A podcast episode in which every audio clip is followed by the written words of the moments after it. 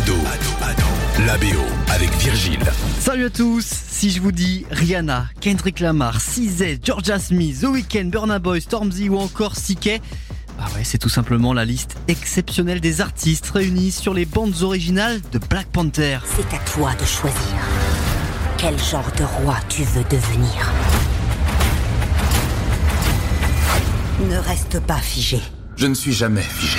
À travers ces deux volets, la franchise des studios Marvel a su réunir la crème du hip-hop et du RB.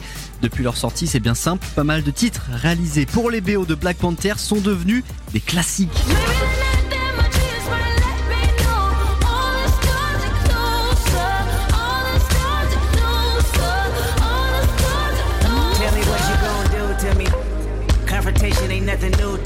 2018 pour la sortie du premier volet, Kendrick Lamar se charge de produire l'album.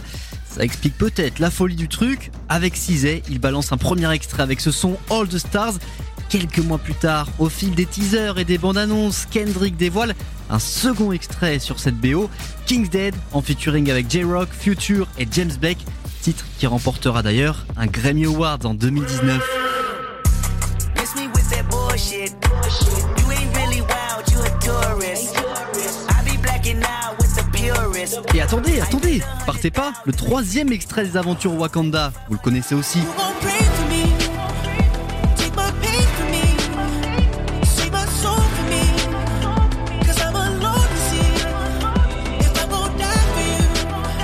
Quand je vous dis qu'il n'y a que des classiques sur cette BO, Pray For Me, The Weeknd et Kendrick Lamar, alors l'histoire aurait pu s'arrêter là, mais 4 ans plus tard, en 2022, Black Panther revient avec Wakanda Forever. Autant dire qu'après le premier album, la barre a été placée très très haute. Alors pour marquer le coup, Marvel fait appel à l'artiste la plus attendue du moment, celle dont le retour est aussi attendu qu'inespéré.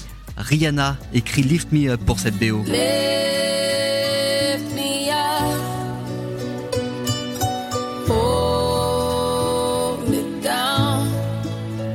go Comme pour contraster avec les grosses prods des sons cités précédemment, Rihanna revient sur une balade écrite en hommage à Chadwick Boseman, l'acteur principal du premier film, décédé des suites d'un cancer en 2020 à seulement 43 ans. Pour cette BO, Riri écrira également le titre Born Again.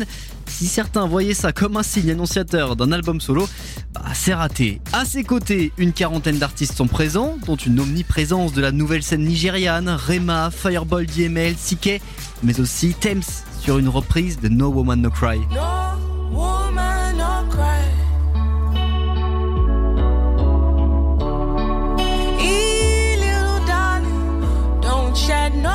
Bref, vous l'aurez compris, les exemples sont nombreux pour montrer à quel point Black Panther apporte et réconfort à nos oreilles. On n'oublie pas non plus Ludwig Göransson, l'homme derrière les compositions originales de Black Panther, lui qui a également travaillé sur les BO de Creed, Tenet et The Mandalorian. Il connaît à merveille le monde du hip-hop, hein. il a déjà travaillé avec Shane the Rapper ou Childish Gambino. Le Suédois avait d'ailleurs reçu l'Oscar de la meilleure musique de film pour le premier Black Panther. Autant dire que si un troisième volet est amené à sortir dans les prochains mois, sa bande originale sera attendue au tournant. Ado, la. Tous les épisodes à retrouver sur ado.fr.